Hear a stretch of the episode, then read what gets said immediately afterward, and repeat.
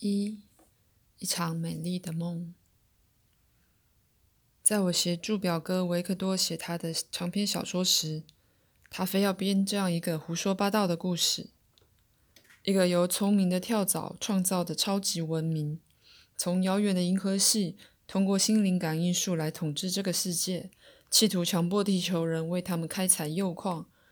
我认为这个故事荒唐可笑，而且危害人心。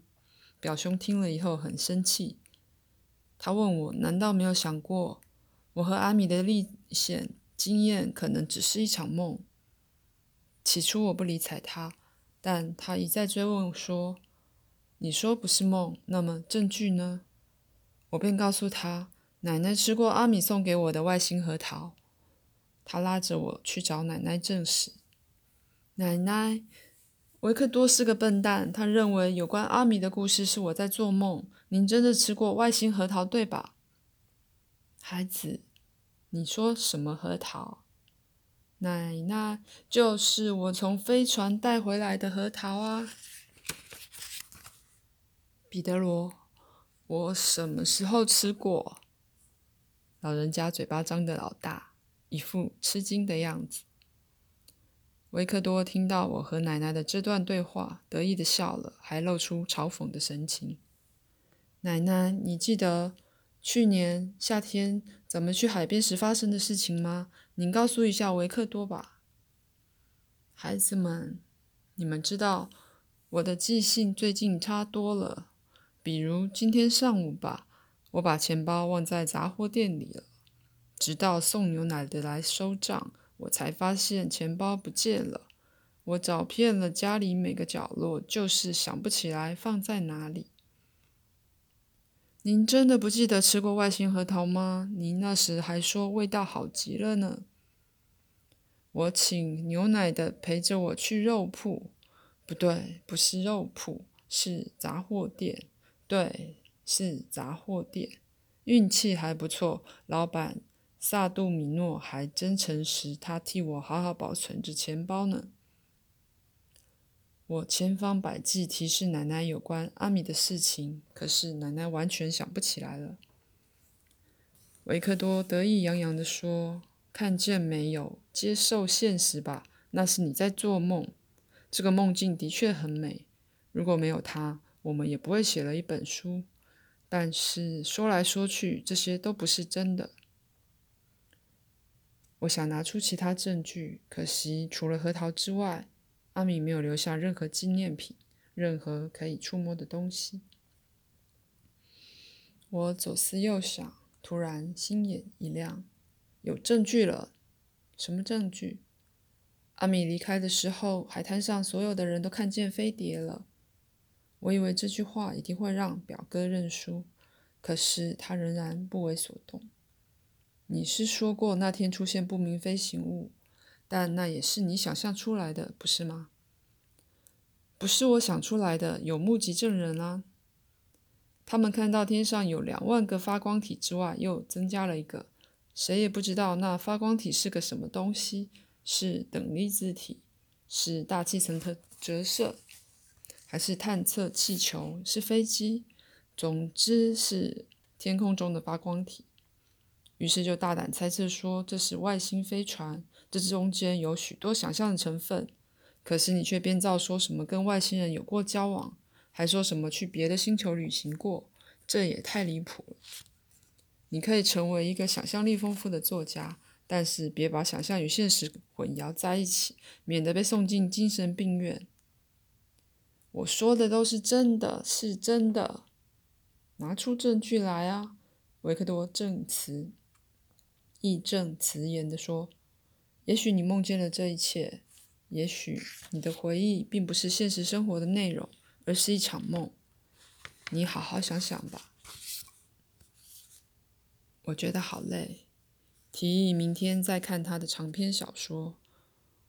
不过那天晚上，我忍不住感到怀疑，我会不会只是在回忆一场梦？我觉得不可能。可是归根究底，我有什么证据呢？我十分烦恼，不得不去拿起《阿米星星的小孩》这本书，打算找出蛛丝马迹。我把书从头到尾仔仔细细的看了一遍，从来没有那么专注过，直到结尾才找到一个不可磨灭的证据。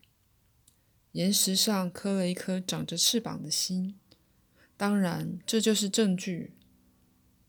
阿米那时穿着一身白色衣裳，他胸口上有个标志，一颗金色长着翅膀的心，外部是个圆圈。他说：“这个标志的意义是全人类团结在爱心里。”他离开地球以后，那块岩石上就出现这个爱心的标志，而我就是在那里认识了阿米。那个标志仿佛是镂刻在石块上似的，我看过很多次。难道那也是梦的一部分？我不敢肯定，因为姨妈说她做过一个很长的梦，里面有大量的细节，甚至。连梦中梦中的情节都是连贯的。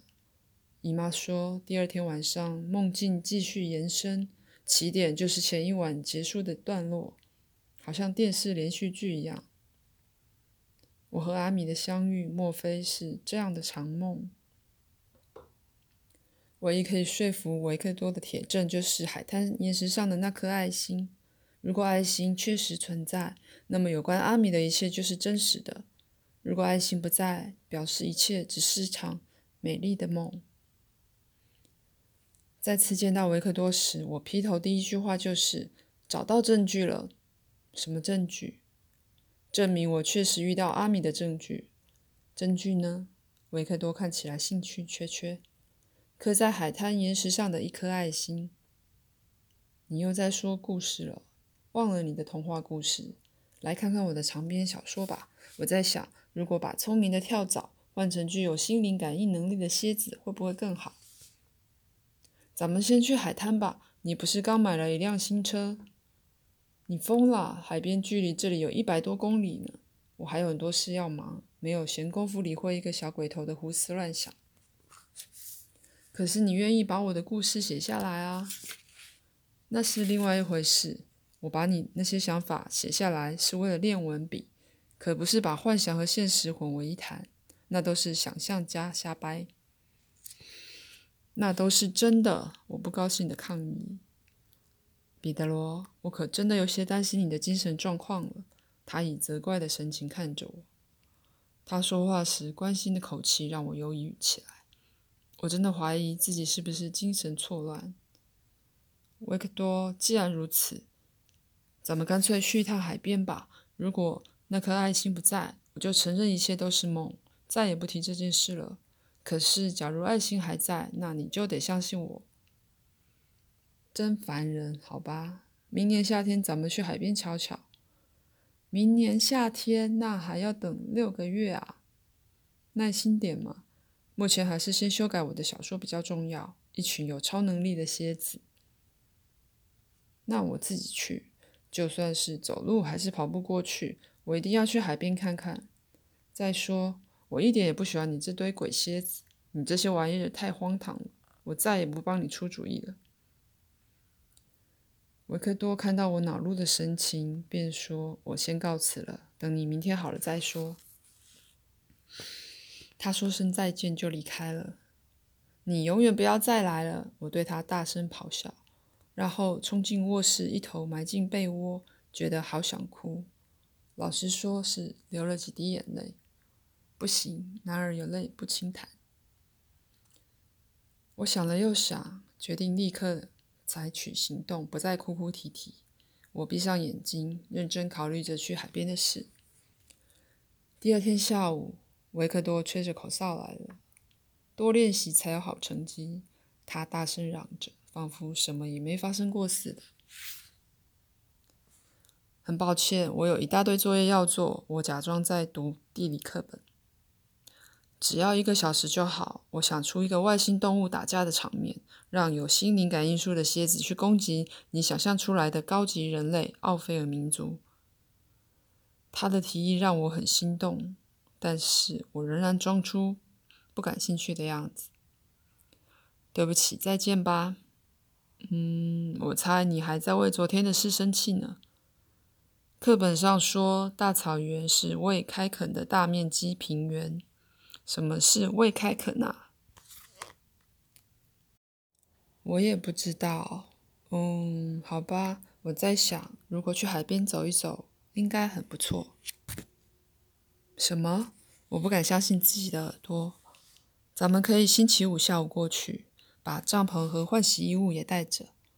对了，顺便确认一下，那块岩石上根本没有什么爱心。不过你还是，你要是还生我的气，生你的气，当然不了。我快活地喊道：“你为什么呢？这么快就改变主意了呢？”改变，不是什么改变。昨天晚上我心烦得无法入睡，等我一下定决心带你去海边，立刻就安稳的睡着了。我想我需要稍稍休息一下。另外，我也不希望你那么生气，弄得我的书，或者说你的几本书，没有了我的帮助。好吧，我搞不清楚维克多到底发生了什么事。反正，在星期五下午，我们俩带着行李坐上维克多的新车，两个小时以后来到了海边。我深吸了一口海上的新鲜空气。仿佛那是最甜美的甘露。周遭熟悉的一切让我回忆起阿米和那次太空漫游奇遇。一下车，我就伸长脖子向海滩的方向望去。我几乎感觉到那外星小孩的飞碟就悬在那里，在海滩的上空。